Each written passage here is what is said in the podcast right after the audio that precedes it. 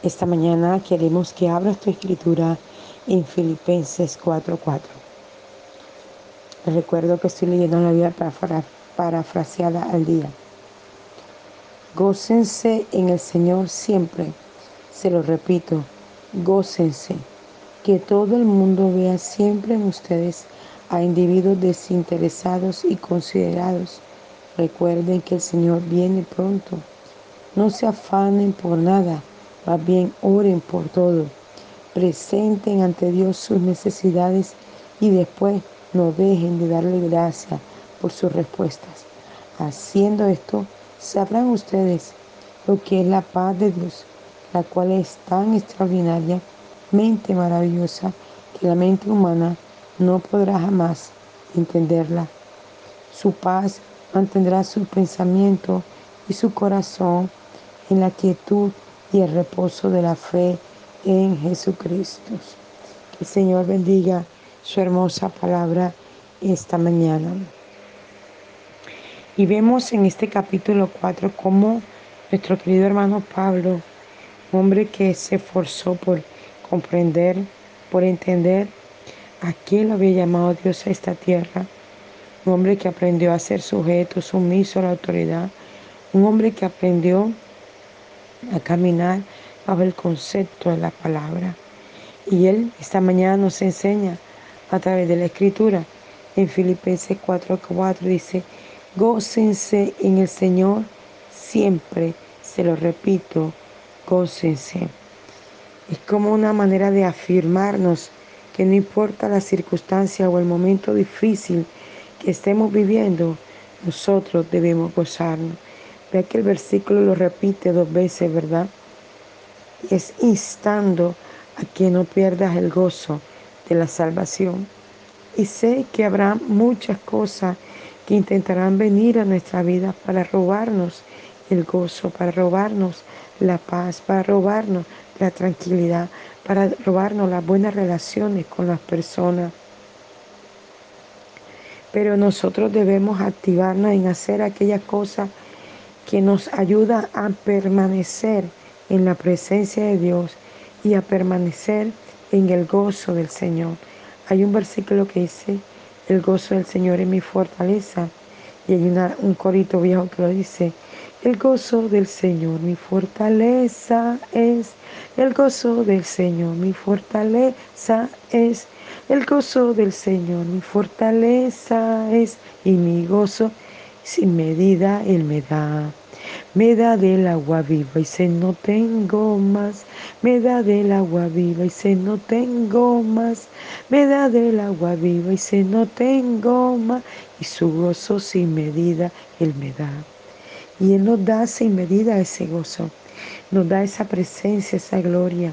Que vamos a tener problemas, sí, sin números de problemas, de cosas que tú no esperas que se den, que estás meditando y pensando que va a ser de otra manera, pero muchas veces Queremos algo, pero ya Dios te ha hablado y te ha mostrado cómo va a ser eso, qué es lo que va a ocurrir.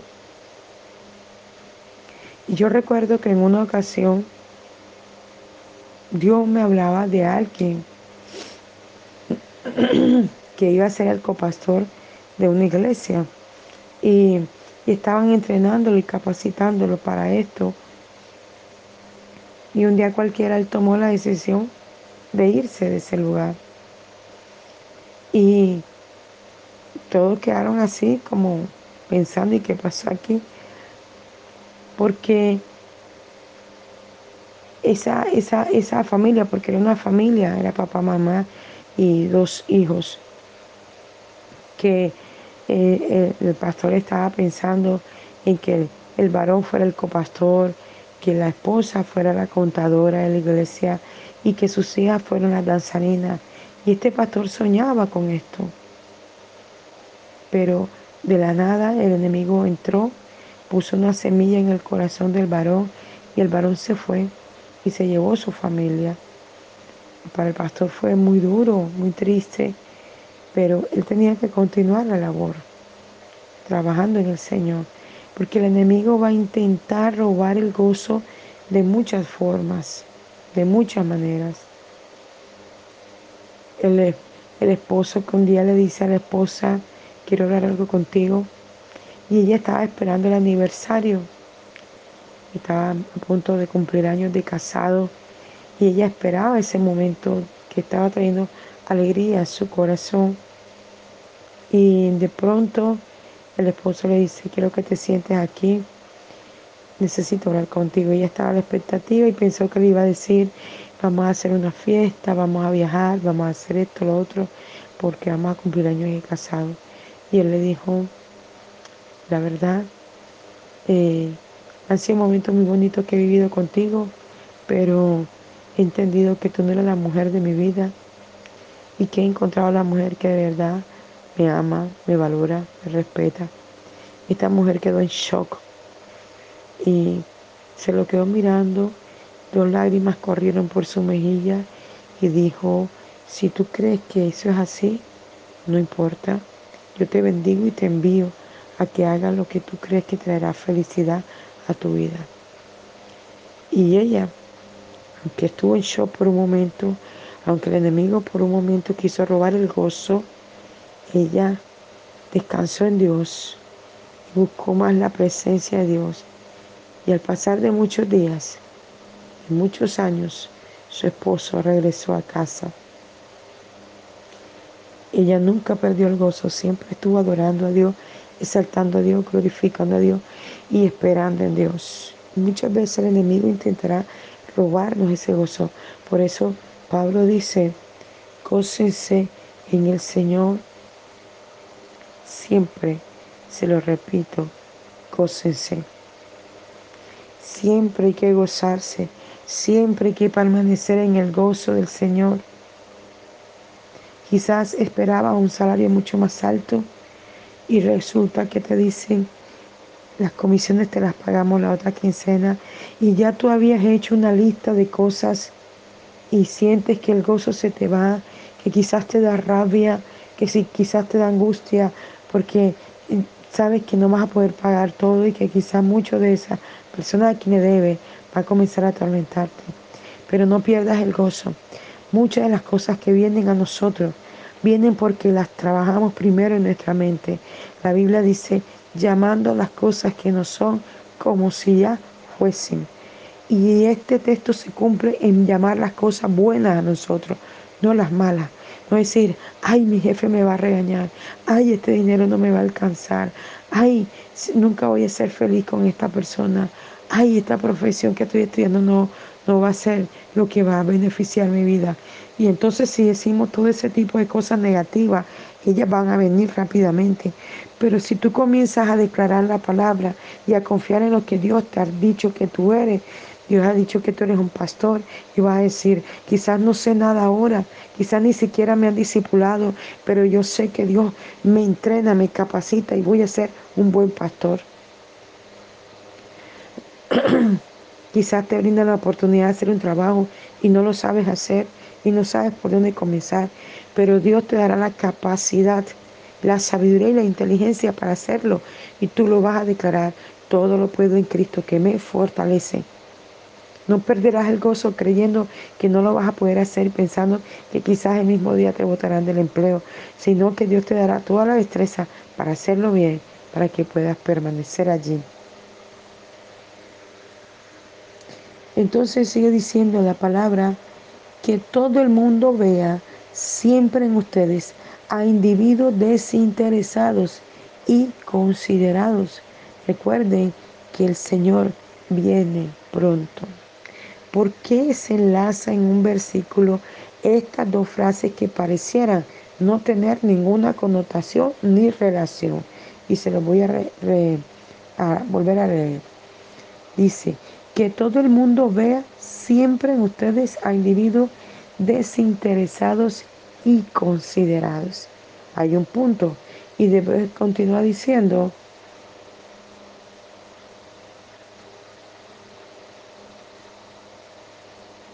recuerden que el Señor viene pronto.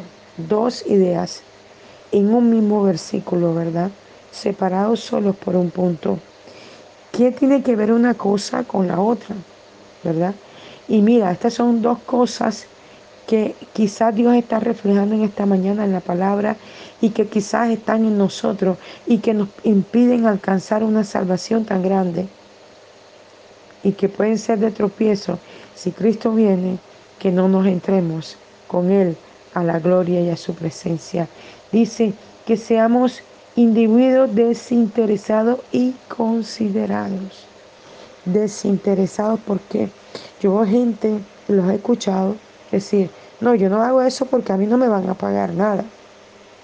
No, yo no hago eso porque a mí no me beneficia en nada.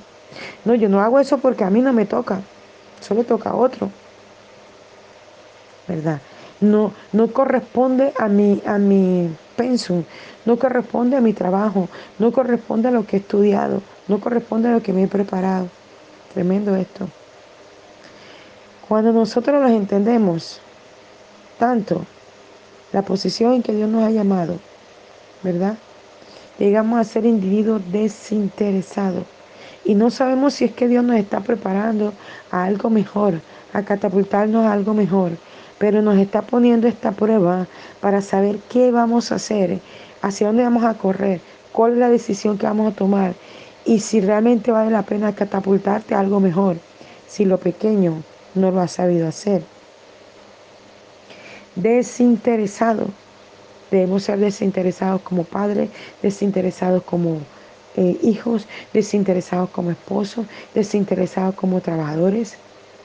No, yo voy a hacer esta comida a mi esposo bien rica que a él le gusta para que entonces yo pueda hablarle de algo que yo necesito y él me lo dé porque le hice esta comida que a él le gusta. No, a los esposos hay que atenderlos como debe ser correctamente, porque a un esposo que se le rodea, que se le ama, que se le cuida, será un esposo que siempre estará bendiciendo una casa, una familia, que cuando llegue el dinero dirá, mi esposa necesita brasieres, ya vi que se le ha dañado, mi esposa necesita comprarse unos zapatos porque ya vi que el, el, tacón se le ha gastado, mi hijo necesita una libreta porque vi que está trabajando con dificultad en la que tiene ya le quedan pocas hojas,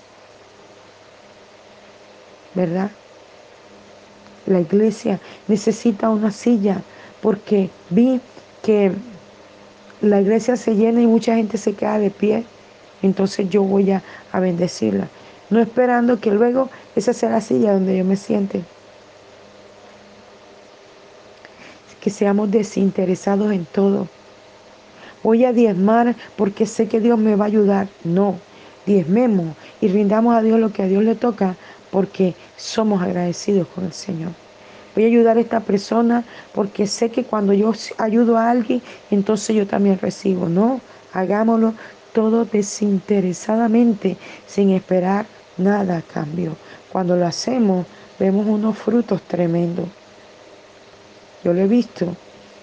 Yo he visto en estos días una mujer sembraba desinteresadamente en un ministerio y Dios le bendijo con su salud. Cuando bendecimos por amor, cuando accionamos por amor, cuando realizamos las cosas por amor, Dios nos bendice porque somos desinteresados, porque no hacemos las cosas esperando que nos den, esperando algo a cambio. Y dice, y considerado, mira esto tan tremendo, estas dos características y considerados.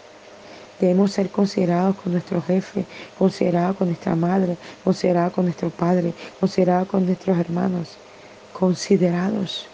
Muchas veces quizás llegarás a casa cansado y la mujer va a comenzar, mira que el niño no hizo caso, mira que el niño hizo la pataleta, mira que el niño rompió esto. No, seamos considerados con quien viene del trabajo, sea la madre o sea el padre. Seamos considerados porque esa mujer tú no sabes qué batalló en la oficina y va a llegar a casa y va a encontrar un problema más. Ser considerado con ese esposo porque no sabes con cuántos problemas batalló en la calle. Ayer alguien me decía porque nuestra ciudad está ocurriendo una cosa muy grave. Están matando a los choferes y a raíz de esto pues ellos están dejando de trabajar porque les quieren cobrar una vacuna. Ayer la ciudad estaba hecha un caos. Los buses estaban detenidos, las diferentes líneas de ruta de buses estaban detenidos en los distintos lugares y la gente se tuvo que venir de su trabajo a pie. Hubo una mujer que caminó muchísimas cuadras para llegar a su casa y cuando llegó a su casa encontró un problema grave, hasta la iban involucrada en algo que ya no tenía nada que ver. Una mujer que hace todo esto, trabaja todo el día de pie y luego tiene que caminar tantas cuadras para llegar a casa, no debería encontrar un problema en casa, debería encontrar alguien que le sirva un plato de comida, que le brinde un jugo, que le, eh, tenga una conversación amena con ella. Un niño que tiene dificultades para entender una tarea, no debería encontrar un padre que lo golpee y que le diga, eres un bruto, tú no sirves para nada. Cuando se olvida que él mismo cuando era un niño tenía dificultades. Consideración. Mire, cuando yo era niña, yo tenía 12 años cuando terminé la primaria, a mí me costaba dificultad las matemáticas, la división y la multiplicación. Me daba muy duro estudiaba en un colegio de monjas y las monjas eran muy fuertes. Y conté con la bendición de Dios que enfrente vivían unos familiares de mi mamá, unos primos. Y había un muchacho que era abogado. Y estaba iniciando su carrera de derecho en ese momento. Y mi mamá habló con él y le dijo, dile que venga, yo le enseño. Y toda la tarde yo apenas salía del colegio, cruzaba al frente y él se ponía con toda esa paciencia a enseñarme la multiplicación, la división, porque la suma y la resta sí yo la sabía hacer, pero estos, estos otros dos, eh, de estos dos ejercicios, estas dos formas de las matemáticas, a mí me costaba mucha dificultad. Y entonces este hombre pacientemente me enseñaba, me enseñaba, me enseñaba, hasta que lo aprendí, hasta que lo pillé, hasta que lo cogí. Ahora soy madre, mis hijas han pasado por el colegio y hay muchas cosas que ya han cambiado en este tiempo, ya no se ven de la manera como antes lo veíamos y a veces se torna un poco más difícil. Y a pesar de que yo soy docente, hay cosas que no logro comprender porque se han cambiado. Y como ya no estoy metida en esa área la docencia, eh, como materia, digamos, porque sí soy docente en el sentido de que enseño a través de los devocionales, a través del ámbito espiritual. Entonces, mi hija comenzó a presentar dificultades, el papá comenzó a tener dificultades, comenzó a tener que pagarle a una persona que le enseñara y aún esa persona no le enseñaba correctamente, ella perdía los exámenes y un día el Espíritu Santo me dijo, ¿te acuerdas? Cuando tú también tenías dificultades y alguien se sentó contigo a enseñarte. Si no tienes la paciencia para enseñarla, si crees que no logras captar el concepto de lo que ella necesita, ora por ella. En tu boca está el poder del bien y del mal. Si tú declaras sobre tu hija inteligencia y sabiduría, ella la va a obtener porque yo se la voy a dar. Wow, ese día me sentí tan confrontada por el Espíritu Santo y le dije, Señor, perdóname. Y cada vez que mi hija me decía, es que yo soy bruta, yo le decía, no, no diga eso, porque en su boca está el poder del bien y del mal y ya comerá. Si usted dice soy bruta, va a ser bruta, pero si usted le dice todo lo puedo en Cristo que me fortalece, y tú comienzas a declarar que tus memorias, que tus neuronas comienzan a activarse, que tú comienzas a memorizar con claridad todo concepto, por muy difícil que sea, y la comprensión del Espíritu Santo va a venir a tu mente y tú vas a comprender todas esas cosas que son tan profundas y que no logras comprender. Entonces serás la mejor en tu salón. Y mire, hoy quiero decirle que para la gloria y honra de nuestro Abba Padre, mi hija ocupa los mejores puestos en su escuela, en su salón. Sus profesores la felicitan. Y ahora que es más difícil, porque enseñar una clase en el tablero, en las horas que se dedican, no es lo mismo que enseñar por el internet. No es lo mismo.